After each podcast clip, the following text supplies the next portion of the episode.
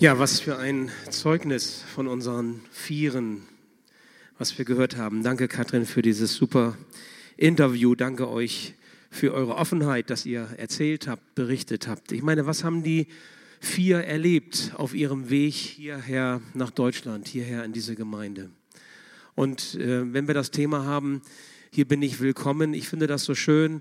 Die vier sind ja auch mit im Einsatz hier in der Gemeinde und sie sind gerade hier angekommen und erfahren hoffentlich ein bisschen von diesem Willkommen und stehen selber schon im Flur und begrüßen die Gäste, die in die Gemeinde kommen. Ist das nicht stark? Dass diejenigen, die wir willkommen heißen, andere schon willkommen heißen hier unter uns. Und darüber soll es heute auch gehen. Das ist das Thema, hier bin ich willkommen. Das Oberthema, du bist eingeladen. Heute der erste Gottesdienst zu diesem Thema. Ich habe als Pastor eine ähm, etwas schwierige Aufgabe heute und zwar deshalb, weil ich nicht nur dieses Thema habe, sondern auch noch eine andere Auflage. Ich soll heute über die Kirchenfenster predigen. Und nun sagt man Pastoren ja nach, dass sie immer alles irgendwie verbinden können. Die kriegen immer irgendwie einen Dreh hin, ja. Und ich habe auch überlegt, klar, irgendwie kriegst du das hin. Und als ich mich da intensiver mit beschäftigte, merkte ich, das ist gar nicht so schwer. Es ist eigentlich ganz leicht. Ich möchte heute mit euch eine kleine Reise unternehmen, so ein bisschen entlang der Kirchenfenster. Ihr kennt die, ihr seht die, ihr könnt sehen, wenn die Sonne hier reinscheint, das sieht schön aus, die leuchten, die strahlen. Warum tun wir das? Wir haben heute einen Sonntag, ähm, an dem in allen Gemeinden, wo Kirchenfenster Fenster dieses Künstlers verbaut sind, Gottesdienste stattfinden. Erhard Mitzlaff feiert in diesem Jahr seinen 100. Geburtstag. Das ist der Künstler, der in einigen Gemeinden hier in Bremen, St. Stefani, die Auferstehungsgemeinde in Hemeling, St. Äh, Lukas in Grolland, jetzt muss ich gucken, äh, Zionsgemeinde in der Neustadt und St. Stefani in der Innenstadt und hier bei uns diese Kirchenfenster gemacht hat. Und weil das angesagt ist vor langer Zeit, äh, ist das auch heute hier bei uns Thema. All diejenigen, die deswegen hier auch bei uns dabei sind, im ersten Gottesdienst waren es auch einige, herzlich willkommen. Erhard Mitzlaff hat versucht, etwas in, in, Bildsprache auszudrücken, was für uns wichtig ist. Wenn ihr hier reinkommt, seht ihr diese Kirchenfenster. Sie bringen Farbe mit rein. Übrigens, ursprünglich waren sie gar nicht geplant, als die Kirche gebaut wurde. Und dann hat Pastor Müller, mein Vorgänger und auch die Gemeindeleitung gesagt, hier müssen Fenster rein. Wenn wir die Gemeinde umbauen, 2017, das wird ja ein Umbau sein, dann werden diese Kirchenfenster erhalten bleiben. Und sie werden so illuminiert und besonders betont werden, dass wir sogar im Dunkeln sie strahlen sehen können und sie uns vor Augen stehen und wir sie genießen können. Das wollen wir so. Und heute eine kleine Reise.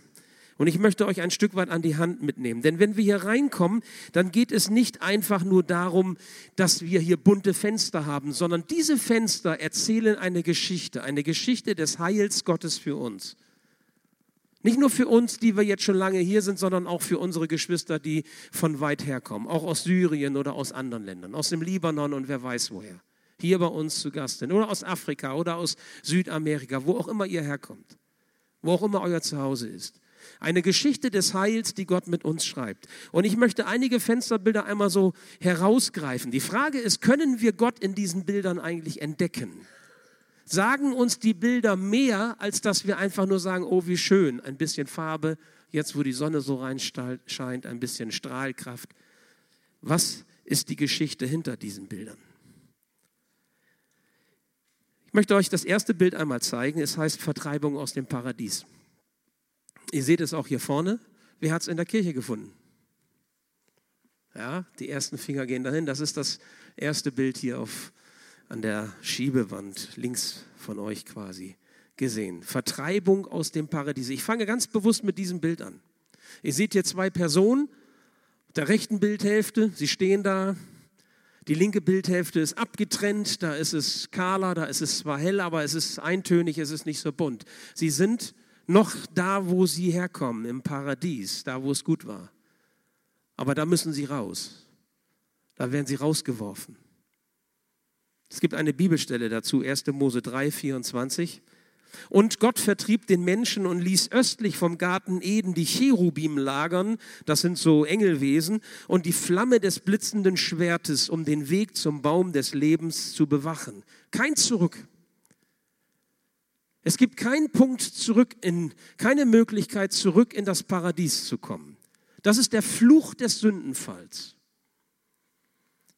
Die Suche nach einem Ort, an dem wir willkommen geheißen werden, so wie wir sind, Auch wenn wir versagt haben wie die ersten Menschen. Auch wenn unser Leben nicht so strahlt und wir Mist gebaut haben. Wisst ihr, wenn man sich die Geschichte seit dieser Situation anguckt, die Völkergeschichte, die Kulturgeschichte, die Menschheitsgeschichte, dann stellen wir fest, es ist eine Geschichte von Krieg, Not und Verzweiflung und Flucht. Und wenn wir uns unsere Geschichte angucken, dann ist das auch gar nicht so viel anders. Streit, Hass und Angst und Ärger und Scham. Auch das ist unsere Situation. Ich meine, Hossein aus Iran, Lukas, Ali aus Iran, Hussein aus Afghanistan, nur mal diese vier, wir haben ja noch ganz andere auch noch hier unter uns. Was für ein langer Weg hier nach St. Matthäus. Was ist unser Weg? Was schleppen wir mit? Wir sind auch unterwegs. Wir sind alle, egal wo wir herkommen, auf der Suche nach einem Platz, wo wir sein können, was wir sind. Wo wir zurückkommen, wo wir unsere Sehnsucht festmachen können. Es gibt aber keinen paradiesischen Zustand mehr. Es gibt kein paradiesisches Land, es gibt kein paradiesisches System, es gibt keine paradiesische Gemeinde, es gibt keine paradiesische Familie, keine paradiesische Ehe, keine paradiesische Freundschaft. Vertreibung aus dem Paradies. Nichts und niemand wird das Paradies hier auf Erden neu schaffen können. Das ist die bittere Wahrheit. Aber dann gibt es noch weitere Bilder. Wurzel Jesse. Wurzel Jesse, Stichwort. Ihr habt es hier. Und?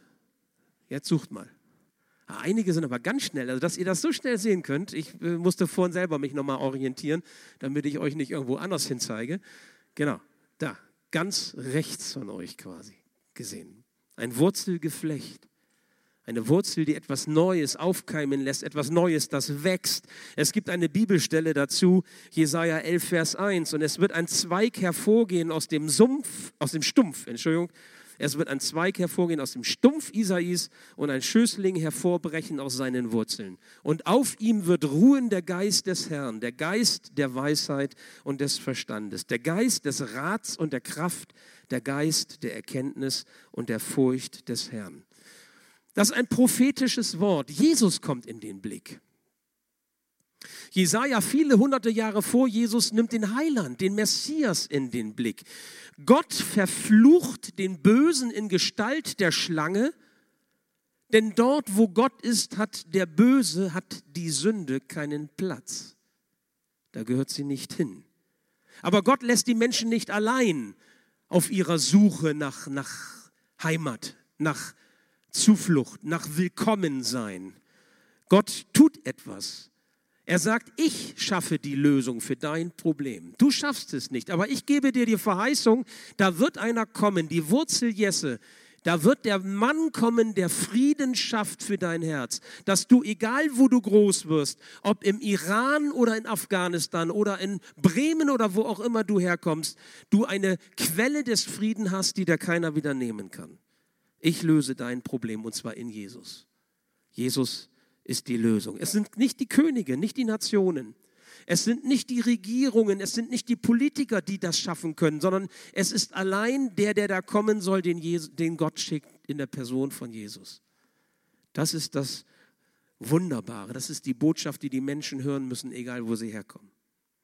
Und jetzt machen wir einen Sprung. Jesus ist gekommen und wir sehen hier beim dritten Bild schon das Ende, könnte man sagen, dieses Messias hier die Kreuzigung. Ein großes Kreuz dargestellt von Erhard Mitzlaff in der Mitte und zwei kleinere etwas versetzt dahinter, wo die Terroristen und Mörder rechts und links von ihm zu Tode gekommen sind. Und er hängt in der Mitte. Und was sagt er? Johannes 19, Vers 30, nachdem er ein wenig von dem Essig genommen hatte, Jesus, sagte er, es ist vollbracht es ist vollbracht. Dann neigte er den Kopf und starb. Was ist vollbracht? Was soll das? Was soll dieses elende Ende dieses Messias, der doch den Ort für uns schaffen soll, wo wir Frieden finden, wo wir willkommen sind, wo wir zu Hause sind. Jesus kommt, Gott wird Mensch, er wird einer von uns, er wird ganz klein, er kommt uns ganz nah. Und wisst ihr, was mir nochmal deutlich geworden ist? Er leidet mehr, als jeder Mensch auf dieser Welt leiden könnte. Er leidet mehr, als jeder Flüchtling jemals leiden musste. Und er leidet mehr, als du jemals leiden könntest, wie groß du dein Leid auch empfindest. Er war verachtet, er war verspottet, er war Flüchtling in Ägypten gewesen. Man hat ihn getreten, man hat ihn angespuckt, man hat ihn beschimpft, man hat ihn verraten und am Ende starb er diesen schmachvollen Tod am Kreuz. Und es sieht aus, als wäre es alles aus und vorbei. Und dann sagt dieser Jesus am Kreuz, es ist vollbracht. Was bedeutet das? Das hat er gar nicht nötig gehabt. Er hätte da nicht sterben müssen. Das tat er für uns, aus Liebe zu uns. Aus Liebe zu uns, egal was uns bewegt und wo wir herkommen. Wisst ihr, am Ende hängen sie ihn an dieses Kreuz und er stirbt, aber er stirbt nicht für sich, er stirbt für uns. Und er, sein Tod bedeutet, dass die Macht der Finsternis, die Macht des Bösen überwunden ist. Der Teufel ist besiegt, ein für allemal. Es ist vollbracht. Der Sieg ist errungen für dich und für mich. Alles erledigt. Ihr seid frei. Das ist die frohmachende Botschaft. Wenn Christen die Botschaft des Kreuzes nicht mehr beachten, dann, dann verachten sie die beste Botschaft, die sie haben. Die Kreuzesbotschaft von Jesus ist unsere Erlösung, das ist unser Heil, das ist die Wurzel Jesse. Das ist der, der gekommen ist, um, um diesen, diese Vertreibung aus dem Paradies wieder zurückzudrehen, damit wir einen Zugang haben zu Gott und wieder den Ort finden können, wo wir willkommen sind. Darum geht es. Und dann das nächste, das leere Grab. Man kann Kreuz nicht erwähnen ohne Auferstehung. Das leere Grab. Ja, ihr könnt ja selber noch mal gucken, wo ihr es findet. Ja, könnt ihr nicht finden. Soll ich euch sagen, warum? Weil das da ist und dunkel ist. Da ist nämlich der Rollladen kaputt. Also wir müssen renovieren, ihr merkt das. Das leere Grab. Hier zwei Teile, ja, diese roten äh, Elemente, die Erhard Mitzler versucht hat, so wie der Stein, der zerbrochen ist, weil, weil die Macht der Auferstehung das, das zerbricht, was irdisch ist. Jetzt kommt etwas ganz Neues hier mit rein. Sehr schön ausgedrückt. Da heißt es in Matthäus 28, der Engel sagte zu den Frauen, ihr braucht, braucht euch nicht zu fürchten, ich weiß, ihr sucht Jesus, den Gekreuzigten. Er ist nicht hier, er ist auferstanden, wie er es vorausgesagt hat. Kommt her und seht euch die Stelle an, wo er gelegen hat. Kommt her und seht. Wisst ihr, ich glaube, das ist die Botschaft, die die Menschen brauchen. Komm und sieh. Ich kann euch ja viel erzählen, Christen können euch vieles erzählen. Man kann ja nicht beweisen, dass das, was, Jesus, was Gott in Jesus getan hat, Realität ist. Man kann sich nur darauf einlassen. Es geht um das Herz. Beweisen kann ich etwas, was ich mit dem Kopf erklären kann. A und B und C und dann kann ich Zusammenhänge erklären, ja? Also all diejenigen, die so analytisch denken und wissenschaftlich eingeschlagen sind, das ist ja gut, aber die Wissenschaft macht dich nicht selig. Was dich selig macht, ist das, was dein Herz erreicht. Wenn du, wenn du den Ort finden willst, wo du willkommen geheißen bist, und zwar für Zeit und Ewigkeit, dann brauchst du nicht eine Wissenschaft, dann brauchst du das Vertrauen, was nötig ist. Komm und sieh. Komm und sieh, haben die Jünger den anderen gesagt. Komm und sieh, ob das der Messias ist. Ob das stimmt, was er sagt. Jesus hat gesagt, wenn du wissen willst, ob das, was ich erzähle, von mir kommt oder von Gott, dann lass dich drauf ein. Johannes 7, Vers 17. Komm und sieh. Versuch es aus. Unsere Geschwister haben es versucht. Sie mussten deswegen fliehen. Wir haben auch junge Menschen unter uns, Amir aus dem Iran, als Kind geflohen. Seine Familie, seine Freunde musste er alle da lassen, alleine hier rüber. Komm und sieh. Das kostet was unter Umständen. Aber du bekommst etwas, etwas, was du nirgendwo sonst finden kannst. Du findest den Ort des Friedens für dein Herz und für dein, für dein Leben und für die Ewigkeit. Und so wie wir es eben gehört haben, das ist es wert. Es ist es sogar wert, dafür die Familie zurückzulassen. Schlimmstenfalls. Ja, da wäre ich mal gespannt, ob wir dazu bereit wären. Ob ich dazu bereit bin, ob du dazu bereit bist. Was ist dir wichtig? Und dann kommt Pfingsten. Dieses Ereignis ist ein sonderbares Bild ein paar rote Feuerzungen, der Heilige Geist, der über die Menschen gegossen wurde, die die Herzen bewegte und die Menschen haben Zeugnis gegeben von ihrem, von ihrem Herrn, von Jesus, von dem, von dem, was sie erlebt haben. Und dann dieses blaue Viereck oder na, gar nicht, Viereck ist es gar nicht, ne? Fünfeck, was auch immer, dieses Element in der Mitte, das ist ja, man muss ja, man muss ja so ein Kunstwerk zu deuten wissen, das ist gar nicht so einfach. Kunst erschließt sich ja nicht sofort, man muss sich da herantasten. Aber dieses Neue, was da entsteht, das ist der Geburtstag der Gemeinde Jesu Christi, das ist der, der, der Anfang der Gnadenzeit mit Pfingsten. Und jeder Christ, der mit Jesus unterwegs ist, egal was für einen Weg er zurückgelegt hat, wie viel tausende Kilometer oder wie wenig auch, wie wenige Kilometer er unterwegs ist mit Jesus, jeder Christ, der sein Leben Gott zur Verfügung stellt, wird mit dem Heiligen Geist beschenkt. Christus zieht ein durch den Heiligen Geist, das Leben wird anders. Das Leben wird anders, weil auf einmal merken wir, das Paradies ist zwar weg, aber Jesus holt uns zurück in diese Gemeinschaft mit Gott. Er schenkt uns Hoffnung, Perspektive und Zuversicht. Egal wie stürmisch es um uns herum ist, ob wir auf der Flucht sind oder vertrieben sind oder einfach nur vor unseren Angstmachern weglaufen, da ist einer, der unser Friede ist. Jesus sagt, meinen Frieden gebe ich euch, den die Welt euch nicht geben kann. Vertraut darauf. Komm und sieh. Aber es gibt eben diesen breiten und den schmalen Weg. So ein Mist. Erhard Mitzlaff hat das breiter und schmaler Weg. Breiter und schmaler Weg, Stichwort. Erhard Mitzlaff hat das hier gezeichnet. Der breite und der schmale Weg. Ja, ich weiß nicht, was du sagen würdest. Läufst du auf einem breiten Weg, asphaltiert und fest, oder läufst du auf einem schmalen, steinigen Weg? Wie erlebst du deinen Glaubensweg? Matthäus 7, Vers 14. Jesus hat gesagt, doch, doch das enge Tor, durch das du musst, und der schmale Weg, den du gehen sollst, führen ins Leben und nur wenige finden diesen Weg. Na, ist ja klar. Weil das viel leichter ist, ich sag mal, auf gefestigten, breiten Wegen mit anderen unterwegs zu sein und Smalltalk zu, zu halten, als wirklich, ich sag mal, mit wenig, mit wenig Gepäck auf einem steinigen Weg womöglich zu gehen. Ich gehöre ja auch zu denen, die gerne, gerne wandern oder gerne laufen. Mein Problem ist immer, ich nehme immer viel zu viel mit. Ja, und das ist natürlich blöde, weil muss man ja schließlich schleppen. Ja, meistens laufe ich nicht alleine, dann kann ich sagen, komm, nimm du mal meinen Rucksack und gib mir mal deinen leichteren. Und äh, ich habe es mit, mit meinem Sohn gemacht und der hat auch immer Ja gesagt. Das ist hier genauso. Wenn Gott uns einen Weg schickt, dann ist das ein schmaler, steiniger Weg. Und was du nicht gebrauchen kannst, ist den ganzen Ballast deines Lebens, der da nicht drauf passt, der da nicht hineingehört. Und Jesus sagt, irgendwann kommst du an ein Tor, durch das du durch musst. Und da passt nur du durch. Da passt der ganze Ballast deines Lebens nicht durch. Das ist der Knackpunkt. Dass jeder Hörer damals wusste, was gemeint ist. Das sind diese Stadttore, große zweiflügelige oder einflügelige Tore. Und dann gab es noch so ein kleines Türlein, sag ich mal, da passt gerade dein größerer Hund durch. Und da konnte nur der Mensch selber nachts, wenn die Tore zu waren, noch rein. Kein Karren konnte durch oder keine dicke Gepäcktasche konnte rein. Nur du selbst kannst, kannst da noch durchrutschen. Und so ist das auch. Der Weg ist schmal.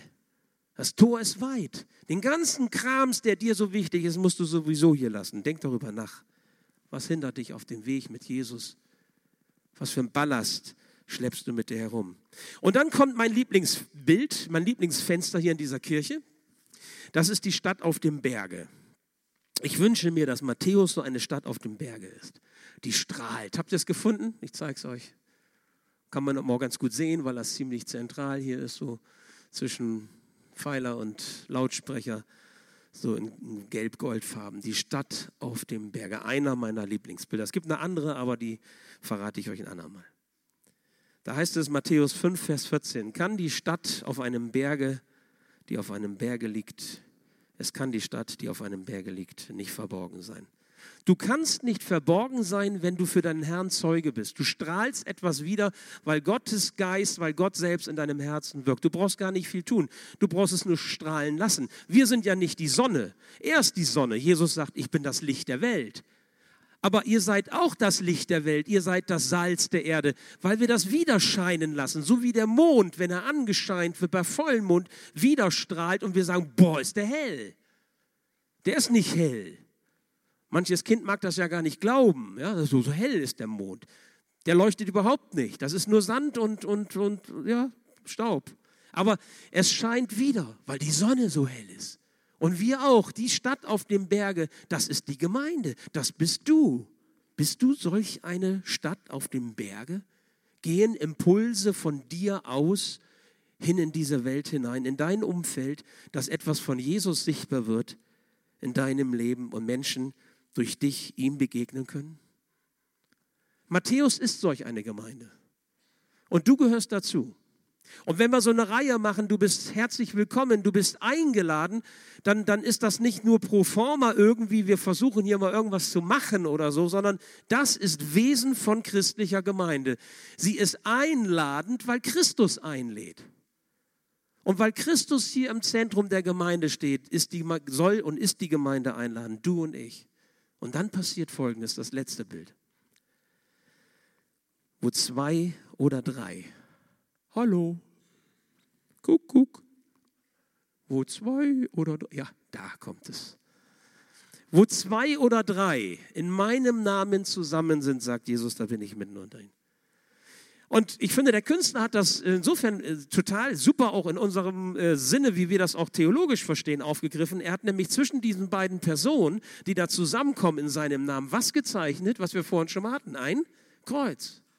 Dieses Symbol für uns Christen dieses harte Symbol. Und er sagt, was Gemeinschaft stiftet zwischen den Christen, das ist das Kreuz. Nicht, ob du mir passt oder ich dir passe.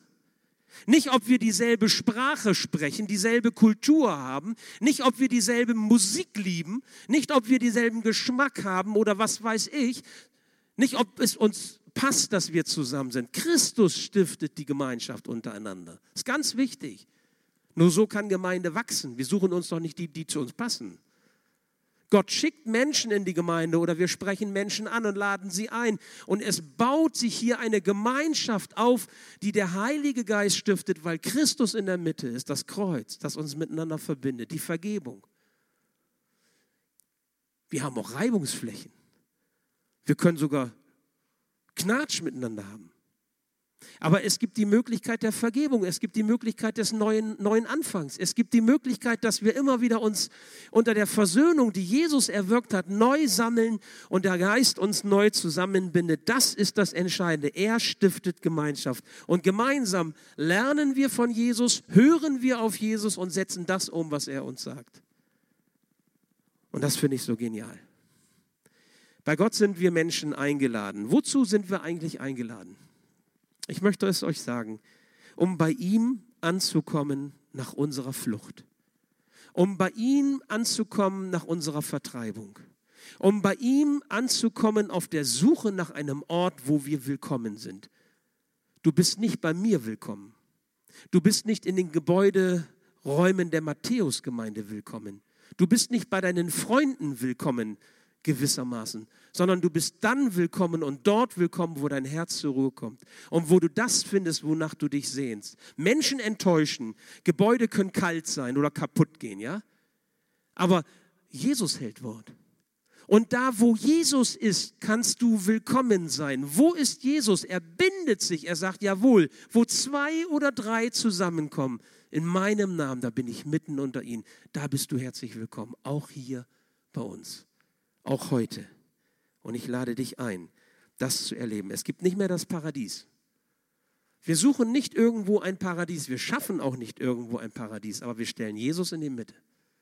Und er zieht Menschen. Und sein Geist sammelt Menschen. Er stiftet Gemeinschaft. Und das erleben wir hier schon seit fast 60 Jahren. Und wisst ihr was? Den ganzen Umbau und alles wollen wir nur tun, damit das auch noch weiter geschehen darf. Vielleicht noch in 60 Jahren. Dann werde ich schon nicht mehr sein. Mancher von euch vielleicht noch. Und vielleicht werdet ihr euch erinnern, was haben die Alten dann gesagt. Und vielleicht werdet ihr euch erinnern genau an das, was Gemeinschaft stiftet und was das Wesen von christlicher Gemeinde ist. Dass Menschen herzlich willkommen sind, weil sie Jesus begegnen. Und das ist unser Anliegen. Und deswegen sind wir zusammen. Auch heute hier. Ein letzter Vers zum Schluss. Galater 3, Vers 28. Ich finde den so schön. Ist für mich einer der zentralsten Verse im Neuen Testament. Hier gibt es keinen Unterschied mehr. Hier in Matthäus gibt es keinen Unterschied mehr zwischen Juden und Griechen, zwischen Afghanen und Bremern, zwischen Iranern und Bremern, zwischen Delmenhorstern und Bremern. Was, habe ich was vergessen? Ja, genau, weiß ich, deswegen sage ich das da. Zwischen Süddeutschen und Norddeutschen hier in Bremen. Ja, zwischen Sklaven und freien Menschen. Zwischen Männern und Frauen. Denn durch eure Verbindung mit Jesus Christus, der in eurer Mitte ist, seid ihr jetzt alle zusammen ein neuer Mensch geworden. Ein neuer Mensch geworden. Etwas Neues ist entstanden. Und das dürfen wir miteinander erleben. Mit Ali, mit Hossein, mit Hussein, mit Hussein, mit Lukas. Wo ist Lukas? Der ist wahrscheinlich schon irgendwie, hat wieder ein Casting oder so. Okay, und das finde ich schön, was Gott mit uns vorhat und was hier passiert. Und ich freue mich, dass ihr mit dabei seid. Also wenn ihr das nächste Mal hier in die Kirche kommt und es scheint nochmal, die, die, die Sonne scheint nochmal durch die Fenster oder 2020, 17 nachher, wenn die illuminiert sind und so und ihr sagt, boah, sehen die gut aus, dann sagt nicht einfach nur, oh, tolle Kirchenfenster, sondern dann erinnert euch, das ist Gottes Geschichte mit uns Menschen. Und was er will, ist, dass wir willkommen sind bei ihm zu Hause und auch hier in der Gemeinde. Und ihr dürft dabei sein. Amen. Ich bete noch.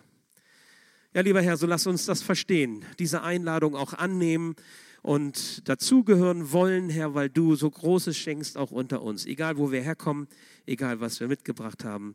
Es ist alles bei dir geborgen und wir finden Frieden über allem bei dir. Danke, Herr, dass das diese Verheißung und Zusage ist, die uns gilt. Danke, dass wir das erleben dürfen.